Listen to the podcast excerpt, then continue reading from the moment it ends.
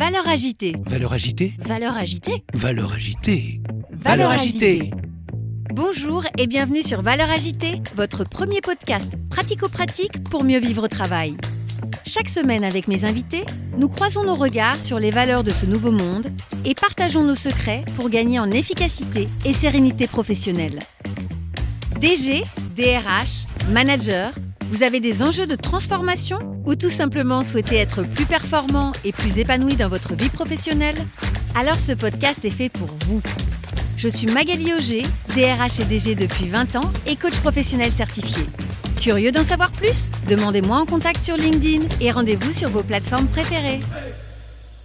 Je pense qu'il faut arrêter euh, de euh, découper en rondelles les sujets de société en termes d'emploi et qu'il faut arrêter de se dire que tout se fait par la, par le, la contrainte et rien par la conviction. Bonjour et bienvenue sur Valeurs agitée. Cet épisode me procure une joie immense, car à mes côtés, aujourd'hui, j'accueille au micro de Valeurs agitée Benoît Serre. Je sais que vous le connaissez, puisque Benoît Serre est à la fois le DRH de L'Oréal France, mais aussi le vice-président de l'Association nationale des directrices et des directeurs de ressources humaines. Et c'est à ce double titre que je l'accueille aujourd'hui. Et ce n'est pas moins de deux heures que Benoît a bien voulu m'offrir, et ce cadeau, j'ai envie de le partager avec vous. Dans ce premier épisode, nous avons échangé avec Benoît sur l'actualité du monde du travail et du monde des entreprises. Je parle de quoi? Je parle à la fois de la guerre en Ukraine et son impact sur les entreprises, mais aussi de la réforme des retraites en France. Nous allons parler évidemment de la question de l'emploi des seniors, mais également de la parité homme-femme et de l'inclusion et de la discrimination positive en faveur des travailleurs handicapés. Je vous souhaite une merveilleuse écoute de ce premier épisode avec Benoît Serre. Bonjour Benoît. Bonjour. Benoît, tu es DRH de L'Oréal France et ton titre pourrait s'arrêter déjà là, mais tu es en plus vice-président délégué de l'ANDRH, l'Association nationale des DRH. Rappelons que l'ANDRH, c'est la première communauté de professionnels des ressources humaines qui réunit aujourd'hui plus de 5600 membres DRH et RRH issus de tous les secteurs d'activité. Et vous animez plus de 70 groupes locaux partout en France. Félicitations. Merci. Précédemment, tu as été directeur associé du Boston Consulting Group Oui. et DGA du groupe Massif en charge des ressources humaines et de la communication. Et c'est à cette époque qu'on a eu l'occasion de se rencontrer. Mhm.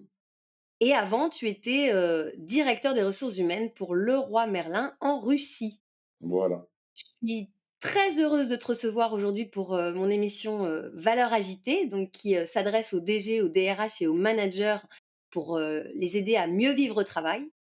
Et je t'avoue que j'ai fait une petite danse de la joie dans ma cuisine quand tu as accepté mon invitation, puisque tu es euh, l'expert de mon sujet de prédilection et de passion, le management des ressources humaines. Et je sais que tu es euh, sollicité sur euh, tous les plateaux pour parler du, du monde du travail, du devenir du travail. Et, et je te sais extrêmement pris. Donc, encore un grand, grand merci. Non, mais avec plaisir, avec plaisir. Alors, pour démarrer, je vais te poser une première question.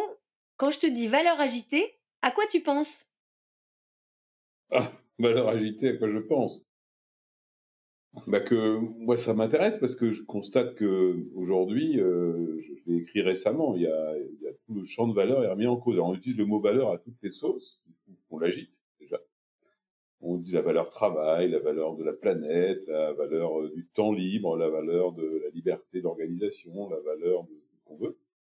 Donc euh, effectivement, c'est plutôt positif de voir que au moment où la société est en train de vraiment de s'interroger sur un certain nombre de ses équilibres, elle se retrouve au- autour du mot euh, valeur en en changeant d'ailleurs la valeur elle-même. Exactement. C'est-à-dire que je, je suis persuadée au fond que euh, la valeur, heu, ajoutée, justement de des entreprises, elle, naît, de de ces ressources humaines et c'est vrai qu'aujourd'hui, la la question du management des ressources humaines est centrale et fait ou pas la valeur, économique, de l'entreprise. Bah, c'est un élément, en fait, c'est un élément de la valeur économique de l'entreprise, plus ou moins selon le typologie d'entreprise. Dans une entreprise industrielle, la la les machines vont avoir, des valeurs très importantes dans leur rôle de création de valeur ajoutée. En revanche, ce que je pense, c'est que, les ressources humaines d'une entreprise, les gens qui constituent l'entreprise constituent sa seule valeur durable.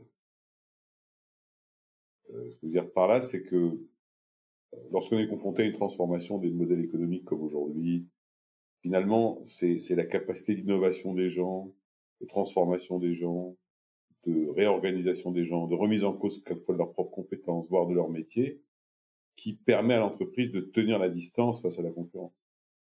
Une machine, elle s'adapte pas toute seule. Il faut l'adapter ou la changer. Un être humain, il, est, il a une capacité en lui-même de s'adapter. C'est pour ça que je pense que tout concourt à la valeur ajoutée court terme. En revanche, la valeur ajoutée long terme d'une entreprise, c'est clairement les gens qui la composent et la culture qu'elle véhicule. Euh, puisque je suis aujourd'hui chez L'Oréal, il y a une formule très juste d'Eugène Schueller, qui a fondé L'Oréal, qui disait, euh, avant la guerre, hein, euh, une entreprise n'est pas faite de machines, ce sont des hommes, des hommes, des hommes. Alors aujourd'hui, on dirait des hommes, des femmes, des femmes, des hommes. Mais ça voulait bien dire ce que ça veut dire, c'est-à-dire que la valeur durable d'une entreprise vient des gens, euh, des gens qui la composent. Alors j'ai envie de t'interroger, sur un sujet d'actualité, ou j'allais dire 2 sujets d'actualité d'ailleurs. Le premier, la guerre en Ukraine et le deuxième, la réforme des retraites. L'entreprise, elle est dans un environnement, mondial. Dans quelle mesure tu penses que la guerre en Ukraine, elle impacte notre monde du travail? Comment les salariés sont impactés aujourd'hui, dans nos entreprises par cette guerre? D'abord, la guerre en Ukraine, elle révèle une chose, c'est que le continent européen, qui est historiquement un continent de guerre, reste un continent de guerre. Et qu'on a été dans une période assez remarquable où ça paraissait euh, tout à fait surprenant qu'on ait une guerre de cette nature à nos portes. Je pense qu'il faut jamais oublier l'histoire. Il, y a une, cause, il y a une raison. Il y a... La deuxième chose, c'est que, évidemment, c'est pas la guerre en Ukraine en elle-même, mais elle a révélé l'espèce d'hyperdépendance liée à la supermondialisation et que un événement aussi grave que la guerre en Ukraine est venu dans un premier temps totalement déséquilibré, notamment le, le recours à la, à la, ressource énergétique, on l'a bien Et ça a généré une inflation comme on n'en a pas connu depuis les années 80, qui maintenant est relayée, puisque c'est une espèce de boucle, hein, elle est relayée dans une inflation alimentaire, dans une inflation de tout ordre, parce que euh, le déplacement, euh, le transport, la charge, tout ça coûte plus cher, pas uniquement du fait de la guerre en Ukraine, mais c'est un espèce de, de phénomène de conséquences qui s'enchaînent les unes après les autres. Donc déjà, ça touche les gens à ce titre-là. La deuxième chose, c'est que ça touche euh, les gens parce que c'est c'est d'abord ça peut toucher des gens qui sont dans des entreprises qui sont elles-mêmes touchées parce qu'elles sont très internationales et par conséquent on voit bien que les équilibres du monde sont en train de se modifier ils se modifient tout le temps enfin là ils sont vraiment en train de se modifier euh, très fortement et donc ça a des impacts très concrets euh, sur des entreprises des organisations et donc sur les salariés qui les composent.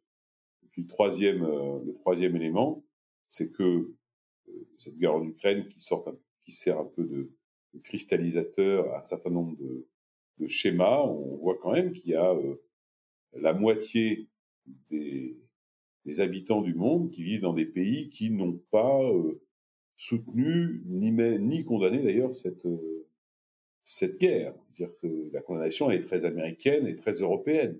Elle n'est pas indienne, elle n'est pas chinoise. Tout ça, ça représente quand même près de la moitié de l'humanité. Euh, donc, euh, c'est c'est quand même une, une, remise en cause ou au moins une remise en question d'un certain nombre de schémas euh, dans lesquels on, on vit depuis euh, 40 ans, qui ont montré d'ailleurs euh, leur efficacité, mais qui sont en train de, de changer.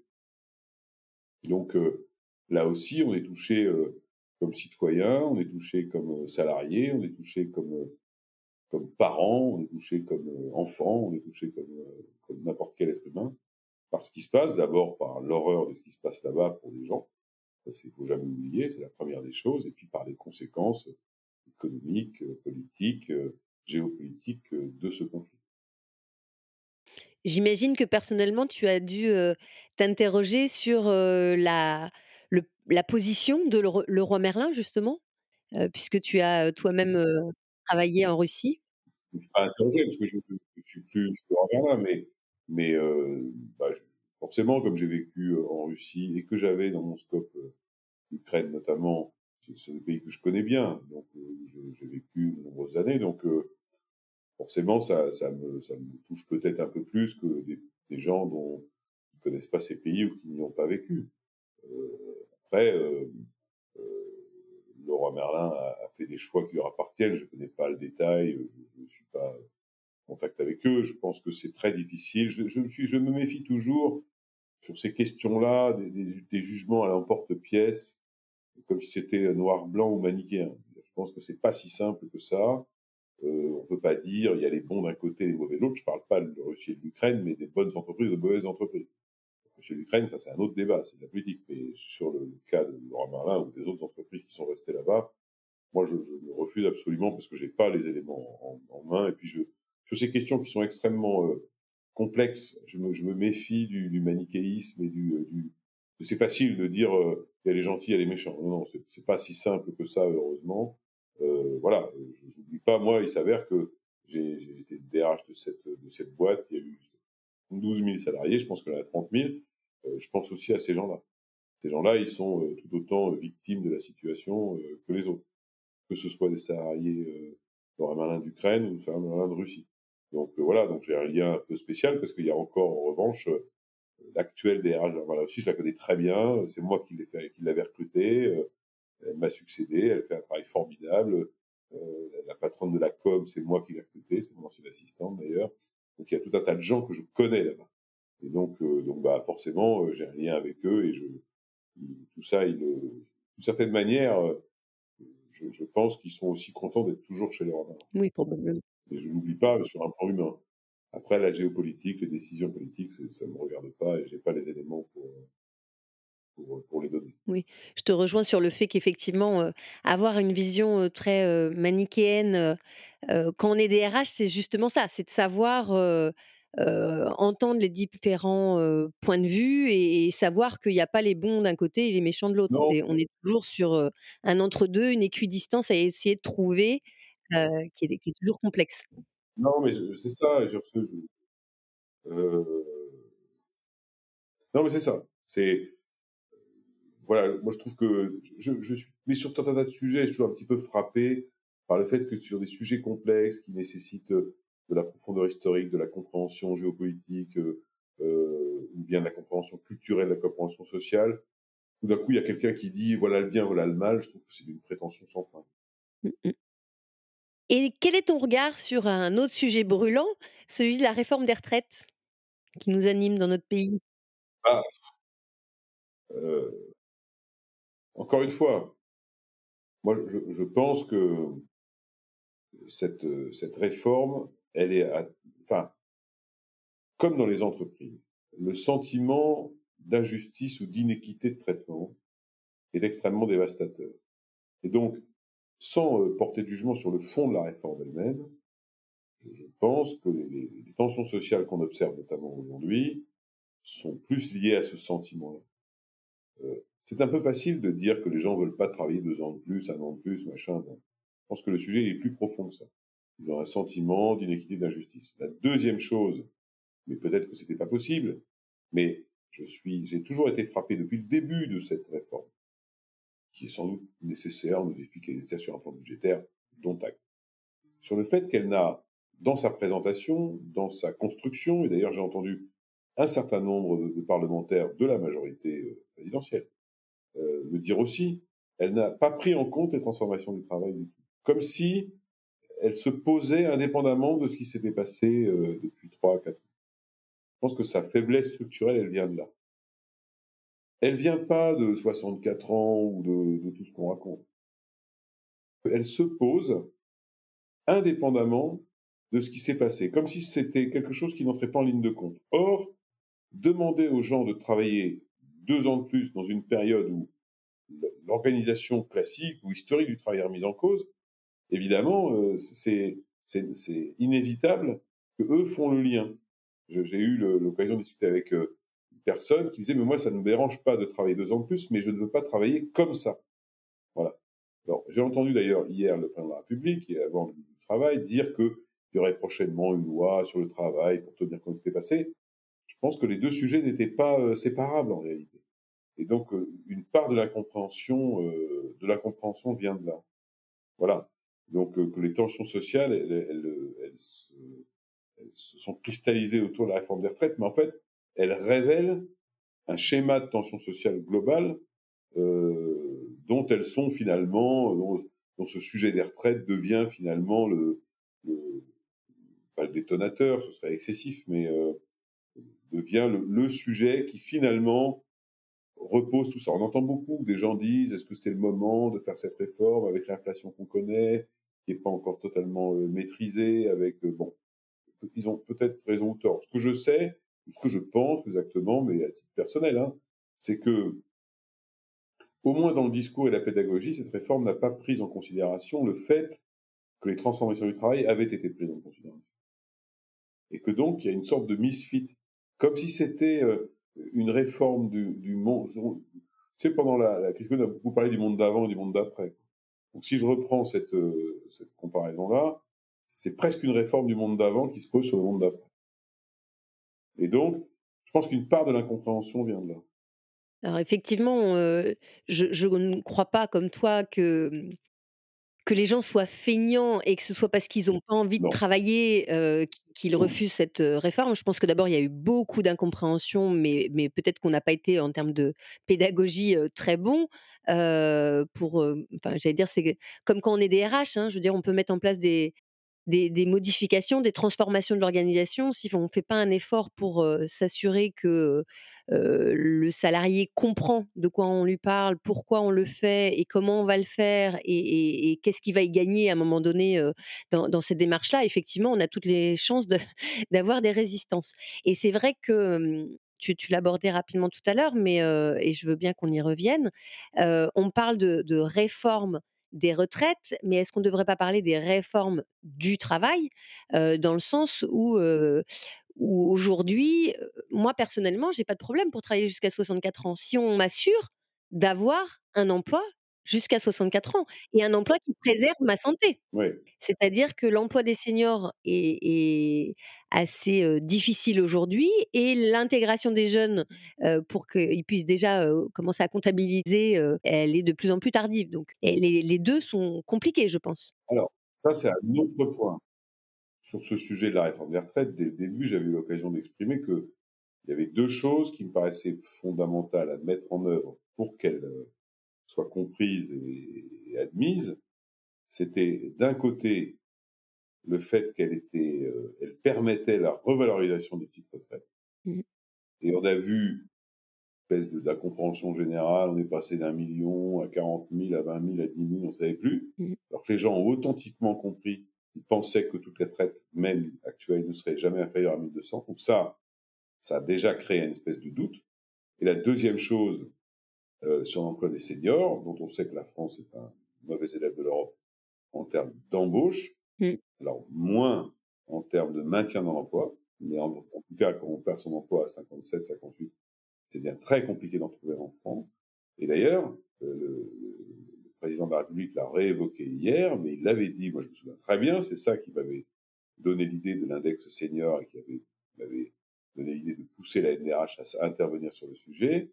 Euh, il avait indiqué qu'effectivement, faire une réforme des seniors, quand on est une réforme des retraites, quand on sait qu'on n'est pas capable aujourd'hui d'offrir un job à des seniors, c'est un marché de dupes. Donc, cette, vidéo de 2018, elle passe beaucoup en boucle. Alors, le président de la République en a parlé en disant c'est une époque où il y avait 8% de chômage, aujourd'hui on est, on est à 7, tout ça, j'entends très bien le raisonnement. N'empêche que cette réforme, elle, elle, elle, c'est comme un tabouret à, à trois pieds, quoi. Ça tient, il fallait la réforme des retraites, si elle est nécessaire sur un plan budgétaire, et j'ai pas raison d'en douter, il fallait une vraie politique volontariste d'emploi des seniors qui n'existe pas, en tout cas qui n'est pas proposée. Mmh. C'est absolument évident. Et puis, il fallait un système de, un système de revalorisation et de prise en compte de la transformation du travail. Or, on a aujourd'hui un, tabouret à, un pied, et ben un tabouret à un pied, ça tient pas. Et quelle action tu penses qu'il serait nécessaire de mettre en place pour justement favoriser l'emploi des seniors? Est-ce que c'est qu'une question Est-ce que les entreprises aujourd'hui, elles attendent, on va dire, des aides financières, comme ça peut être le cas parfois quand elles recrutent des apprentis, par exemple Ou est-ce que c'est autre chose comme action attendue par, les entreprises? Bah, En fait, c'est toujours pareil, c'est plusieurs actions. Qui est des, des, aides financières pour engager notamment les PME à embaucher des seniors, on sait que ça marche, donc euh, on aurait tort de se priver de ce, levier-là. Après, je pense qu'il y a des choses beaucoup plus structurelles. Euh, par exemple, je, je, vais noter que ce gouvernement, d'ailleurs, avait mis en place le bilan santé à certains, certains âges de manière obligatoire. Pourquoi est-ce qu'on ne met pas en place, c'est une autre manière de soutenir financièrement d'ailleurs, une sorte de bilan de compétences pour anticiper deuxième partie de carrière? Aujourd'hui, c'est souvent euh, par défaut de s'en être occupé qu'on on est obligé de, de, on ne trouve pas de solution en réalité. Il y avait aussi, j'ai vu que le Sénat avait réintroduit cette notion euh, du CDI senior. J'ai proposé ça en disant, je constate que on a d'un côté des seniors qui ont comme obsession d'atteindre le taux plein, et c'est normal, et de l'autre, des entreprises qui ont comme crainte de recruter des gens à 57, 56 sans bien savoir ce qu'ils vont en faire quelquefois jusqu'à 70. Et donc, si on a inventé un CDI qui pouvait être remis en cause par l'une ou l'autre des deux parties au moment du taux plein, c'est une manière de répondre un peu d'un côté à la crainte et de l'autre à, la, volonté d'atteindre le taux plein. Donc, ça, alors ça a été plus ou moins repris par le Sénat, les gens de plus de 60 ans, bon, c'est déjà un premier pas, mais l'index senior, la, proposition qu'on avait faite, c'était plutôt de mesurer les taux de mobilité professionnelle parce qu'on sait que quand on a la mobilité professionnelle à l'intérieur de l'entreprise pour quelqu'un qui a 55 ans, c'est qu'il est toujours dans la dynamique de carrière. Mmh. Euh, de mesurer le taux d'accès à la formation parce qu'à partir de 55 ans, ce taux euh, baisse. Pas du fait seulement des entreprises, du fait des salariés eux-mêmes. Donc c'était plutôt un, un, index qui permettait de s'assurer qu'il y avait des politiques volontaristes qui étaient mises en place en faveur des seniors dans les entreprises le gouvernement a fait le choix d'un index très coercitif, et ça n'a pas marché, parce que ces sujets-là, ça marche par la conviction, ça marche pas par la coercition. Euh, donc, euh, donc il y a ça. Je pense qu'il y a aussi euh, l'important, c'est soit donner un emploi aux gens, soit protéger les gens qui ne pas leur en donner. Voilà. Et donc il y avait sans doute quelque chose à faire sur les congés de fin de carrière pour les rendre accessibles, non pas seulement aux grandes entreprises, mais aussi aux PME et aux, et aux de moyenne taille, aux ETI. Donc voilà, et, puis après, il y a, c'est une action coordonnée. C'est pour ça qu'on a appelé ça, on a appelé de nos voeux un plan un senior une solution, parce que le projet, le, plan un jeune une solution, il a marché.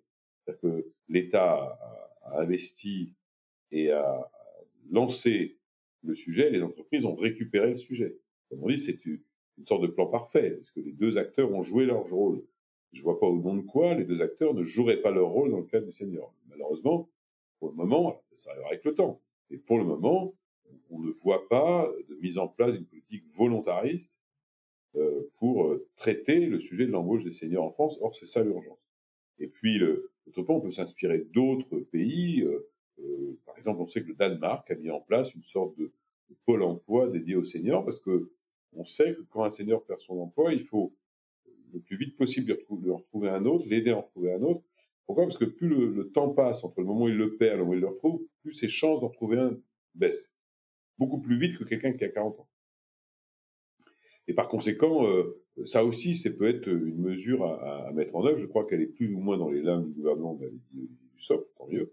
Mais il y a une sorte d'urgence à agir et, que euh, et voilà. Et puis après, le, dernier, euh, dernier point, c'est sans doute d'engager les entreprises, et là c'est la responsabilité des fonctions ressources humaines, à intégrer beaucoup plus fortement et de manière beaucoup plus fine le sujet des seniors à partir de l'âge de 50 ans à peu près, dans les plans issus des, des, des accords quand ils existent de gestion des emplois et des parcours professionnels, pour pas se retrouver finalement une situation à 57-58 où il y a deux solutions qui est euh, soit de garder quelqu'un dont on sait plus très bien s'il est capable d'être productif, euh, d'un côté, ou de s'en séparer. C'est un peu, euh, c'est un peu la peste et le choléra. Ça. donc il faut éviter la peste et le choléra. Donc, donc ça, je pense que c'est, ce sont autant d'éléments qui, pour le moment, n'apparaissent pas dans les politiques publiques. Alors, à ton avis, qu'est-ce qui bloque? Est-ce que c'est une question de, volonté politique, de problématiques bah financières, de contraintes techniques Non, parce que je, enfin, je sais pas. Moi, je. La bah conviction. On peut déjà en déduire qu'il y a une absence de volonté politique. Euh, je pense pas que le sujet, parce qu'évidemment, il faut il faut faire le calcul en net, c'est-à-dire que si on arrive à, augmenter le nombre de seniors en emploi, ça génère de la cotisation sociale. C'est pas des gens qui sont par, euh, par euh, Pôle emploi et par conséquent, on y gagne. Euh, voilà. Et puis, l'autre point, et c'est peut-être là où manque la volonté politique, c'est que moi, j'ai la conviction que ce sujet de l'emploi des seniors, et je l'ai depuis longtemps, c'est d'abord un sujet sociétal. À mesure, on peut pas à la fois, d'un côté, reconnaître qu'il y a des aidants, etc., et ça c'est très bien, puis pas tirer les conséquences du fait que quelqu'un qui perd son emploi à 57 ans, il touche sa génération, évidemment, il touche peut-être sa génération de ses parents, parce qu'il les aide, notamment, on sait que les établissements spécialisés sont très coûteux. Et surtout, il aide aussi généralement ses enfants compte tenu des coûts de logement, etc. Donc c'est un problème sociétal, en fait, ce sujet-là, euh, et qui n'est pas adressé comme tel. C'est pas que un problème économique, c'est pas que problème de taux d'emploi, de ceci ou de cela. Euh, voilà, il faut, il faut. Euh, et encore une fois, et en plus, on est capable d'évoluer. Les entreprises ont montré que leur capacité, les chiffres le montrent, hein, leur capacité à conserver les seniors est plus forte qu'avant. Et puis, il y a un autre, autre aspect qui est peut-être dans le discours. Moi, je suis toujours un petit peu euh, lassé. Quand on parle politique d'emploi des seniors, immédiatement, on parle de mentorat, de tutorat, comme si c'était des demi-salariés. C'est pas vrai. Senior, c'est un type qui est une femme qui est capable de travailler, euh, d'être productive, d'être évalué, d'être sanctionné quand ça va pas, comme un salarié normal. Si à chaque fois qu'on parle d'emploi des seniors, on les renvoie vers le mentorat et le tutorat, alors ça veut dire qu'on ne les intègre pas à la vie de l'entreprise. Et puis, vous avez des tas de gens qui n'ont pas du tout envie de faire du mentorat, du tout. Ils ont envie de travailler. Oui, complètement. Euh, tout ça mis bout à bout fait que je doute qu'il y ait une volonté politique. Et il y a un certain nombre de seniors qui n'arrivent pas à trouver un emploi comme salariés, finalement, créent leur entreprise. ils s'essayent pendant un an, deux ans, trois ans, et puis parfois reviennent dans, dans, le monde du travail salarié. En tout cas, ils essayent. quel regard en tant que DRH, tu as sur les gens qui ont comme ça eu des, parcours, un peu de salariat, un peu d'entrepreneuriat moi, je trouve ça, moi, je trouve ça très bien, d'ailleurs qu'ils le font par conviction et pas par obligation. une entreprise qui est créée parce que j'ai pas d'autre choix, je pense pas que ce soit la meilleure des motivations. Une entreprise que je crée parce que j'ai envie de me lancer, de me tester, de prendre mon risque, alors c'est plutôt bien. Euh, mais je ne fais pas le reproche à ceux qui se lancent par obligation. Euh, mais quand j'entends effectivement certains politiques dire on n'a jamais eu autant de création d'emplois, de création d'entreprises, euh, j'invite à une forme de prudence dans l'évaluation. Parce que quelles sont les entreprises qui ont été créées parce que les gens n'avaient pas d'autre solution mmh. Et combien d'entreprises perdureront au bout de trois ans? Déjà, ça c'est le risque. C'est le risque. Donc c'est courageux. Moi je suis très admiratif des gens qui font ça. C'est courageux. Ben, je leur souhaite de, que ça dure plus de trois ans. Euh, mais au moins, ils ont pris un risque. Alors tout à l'heure, tu parlais des, mesures, euh, je crois que tu, disais les mesures coercitives avec euh, des, questions de taux. On le fait par exemple pour les, travailleurs handicapés, où on, a en tout cas un objectif et de, 6% d'emploi. Et si à un moment donné, l'entreprise ne les atteint pas, elle paye une, une contribution, qu'on pourrait presque dire une pénalité. Est-ce que tu penses que ça Enfin, pour quelles raisons ça ne pourrait pas être mis en place pour les seniors, par exemple? Mais parce que je pense qu'il faut arrêter de découper en rondelles les sujets de société en termes d'emploi. Et qu'il faut arrêter de se dire que tout se fait par la, par la contrainte et rien par la conviction. Voilà, donc je pense que compter le nombre de seniors, ça n'a aucun intérêt. Mais est-ce qu'on aurait réussi à avoir cette politique, heu, travailleurs handicapés s'il y avait pas eu cette, cette, cet objectif de taux d'emploi? Non, mais la situation est très différente. C'est pas c'est pas c'est pas, ce sont pas des éléments comparables. Travailleurs handicapés, c'est une manière de restaurer une forme d'inégalité, dont personne n'est responsable, si ce n'est la malchance. Heu, c'est pas du tout la situation des seniors. Les seniors, la situation, c'est, heu, d'arrêter de penser que la vie professionnelle dure de 25 à 40 ans. C'est de la culture et c'est mais je ne crois pas une seule seconde que ce soit, heu, comment dire? La la coercition qui corrigera la culture. Donc je moi je je je c'est comme je me souviens avoir discuté avec l'ancienne ministre de l'égalité professionnelle qui s'appelle, Elisabeth Moreno, qui est une femme remarquable, heu, en lui disant: «Mais à force de faire des index et des machins dans tous les coins et de compter tout le monde, en fait, vous poussez les entreprises à avoir des politiques du chiffre, qui consistent juste à dire, heu, bah, alors là, heu, la case machin, je la coche, la case machin, je la coche». Non, il faut moi je rêve un jour d'un d'un index inclusif. Parce que je vais vous prendre un autre exemple qui est l'ex l'exemple, heu, femmes-hommes. Pour certaines entreprises du bâtiment, c'est plus compliqué que pour L'Oréal. Donc si on passe son temps à avoir des approches comme ça, très, heu, mono, heu, sujet, on prend pas en compte la diversité des entreprises, la diversité des métiers, la réalité et cetera et cetera. Donc ça c'est un 1er, heu, un 1er point, et le 2e point, c'est pas en comptant qu'on résout le problème. Heu, je me souviens que, hem, d'ailleurs en plus, compter, ça pousse au fameux name and shame. Moi j'avais un patron qui disait, heu: «La réponse à un problème est une solution, c'est pas un coupable».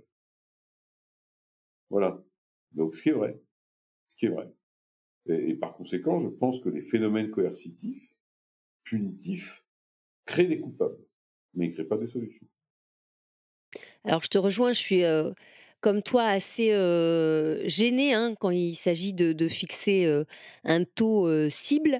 Parce que je préfère, qu'on parle de la compétence. Voilà, je pense que ça c'est ça me semble toujours, plus important et en même temps, je reconnais que, c'est peut-être par ces, taux que, la réalité a peut-être évolué dans certaines entreprises. Oui, mais mais je sais bien, notamment sur l'égalité femmes-hommes, mais sur l'égalité femmes-hommes, par exemple, les fameux index médicaux, je trouve très bien, donc j'ai pas de débat avec ça. Je trouve très bien dans 4 de ces 5 critères et d'ailleurs, c'est les 4 ou 5 critères les plus intéressants. C'est-à-dire, ceux qui concernent, heu, le l'accès équivalent en termes de rémunération, heu, le fait que le fait qu'une femme soit en congé maternité ne doit pas avoir un impact négatif sur sa rémunération. Parce que tout ça, c'est des outils collectifs. Dans les critères, il y en a un qui me paraît toujours curieux, c'est le nombre de femmes dans les 10 plus hautes rémunérations. Qui est un critère individuel, qui est presque un critère de lobby, en fait. Or, on n'a malheureusement pas constaté que parce qu'on on suivait ce critère-là, ça a amélioré, heu, le sort des femmes à des niveaux plus bas dans l'organisation.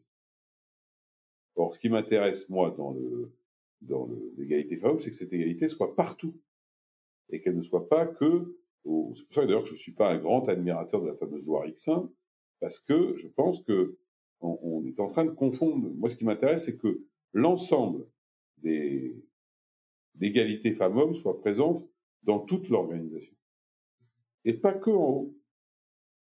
C'est pour ça que sur les critères pénicaux, les 4 premiers critères qui sont des critères collectifs sont intelligents. En revanche, les critères qui concernent les 10 plus hautes rémunérations, je ne vois pas la cohérence. Le fait qu'il y ait, heu, X femmes dans les 10 plus hautes rémunérations d'entreprise ne signifie pas pour autant qu'il y a de l'égalité ailleurs. Oui, ça c'est sûr.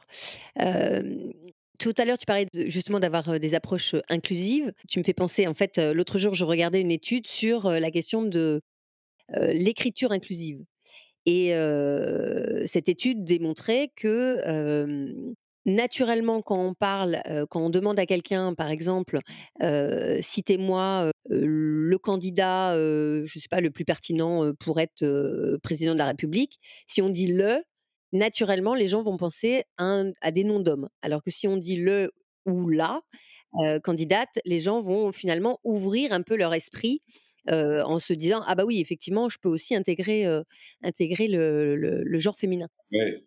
Et donc dans ce cette étude, hein, heu, ce qui ce qui ressortait, c'est que, heu, naturellement, on a une, heu, Mmh. manière de penser qui est quand même favorisant plus, on va dire, heu, les hommes que les femmes et donc heu, voilà, le le le résultat de l'étude était de dire, bah, des fois, il faut peut-être, heu, mettre le «la» pour s'assurer que tout le monde pense à «la». Voilà, c'est un peu je je je fais le lien avec la question des genres, dans le monde du travail. C'est-à-dire que, aujourd'hui, dans une offre d'emploi, on va mettre, directeur homme-femme et ou directeur, directrice et je pense qu'effectivement, ça a quand même permis, de faire évoluer un petit peu les mentalités. Après, ça garantit, évidemment pas, du tout, l'équité, l'équité homme-femme, c'est sûr. Ouais, mais je suis d'accord avec toi, mais je vais te raconter une histoire. Comme tu sais, j'étais DRH de Loramarin Russie. Donc c'est une entreprise qui est partie de zéro. Moi, je suis arrivé, il y avait, heu, 300 salariés, je suis reparti, en avait, heu, 10 000 ou 11 000. Donc on est parti de rien. On n'avait pas de on n'avait pas de voilà, elle est née en 2004 ou 2005, je pense. Moi, j'ai constaté que comme là, j'étais que sur la compétence, que j'avais pas de phénomène culturel, j'avais rien de tout ça.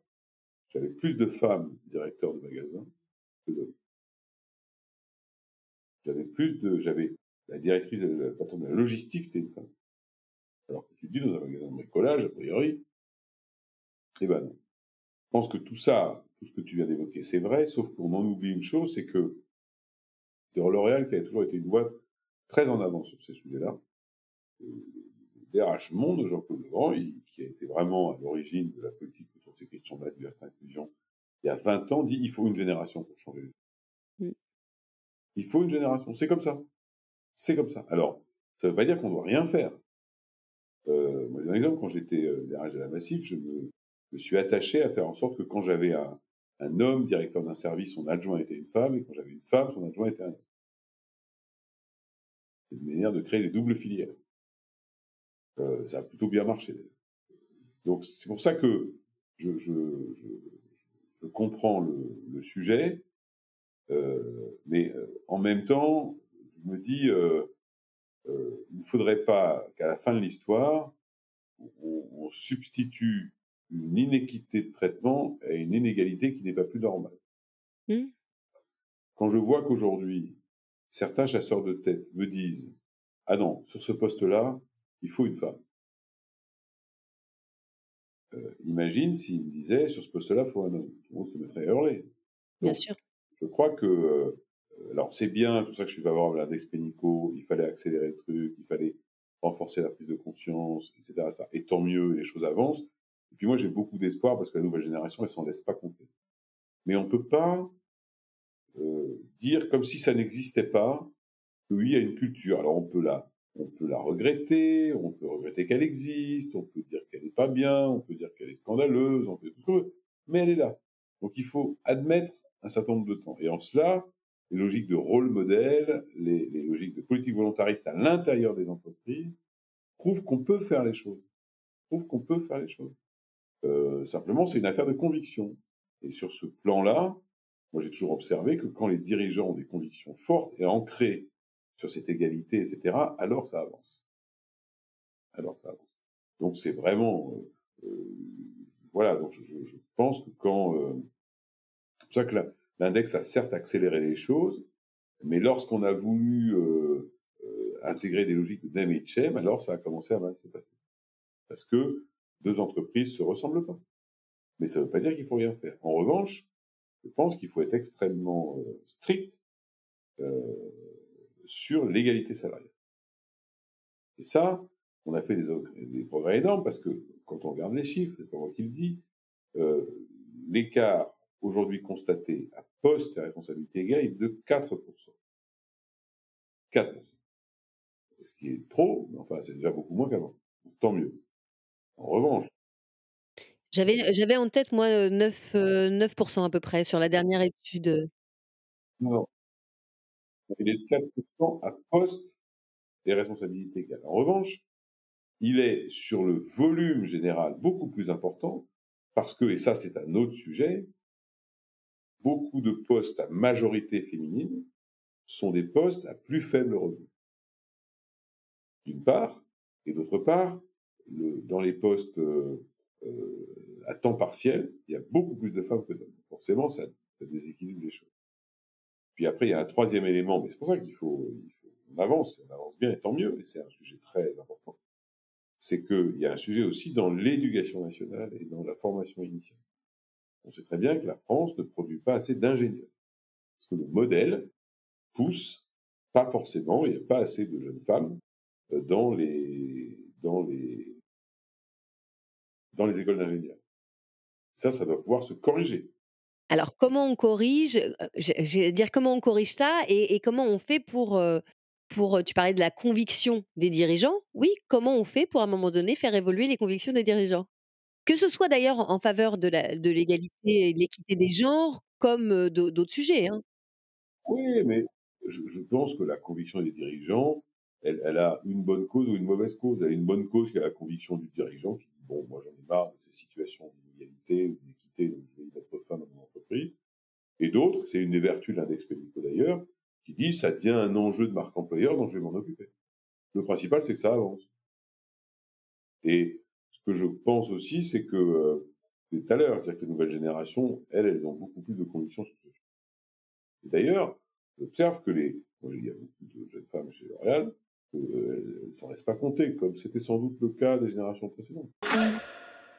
C'est sur ces bonnes paroles de Benoît concernant la nouvelle génération que s'achève notre premier épisode de Valeurs agitées, avec ce DRH de renom. Je vous donne rendez-vous tout de suite sur le deuxième épisode nous allons parler du future of the work. En français, c'est mieux, je crois, vu mon accent? Le futur du travail. À tout de suite Vous avez aimé cet épisode? Donnez-lui 5 étoiles sur votre plateforme de podcast préférée.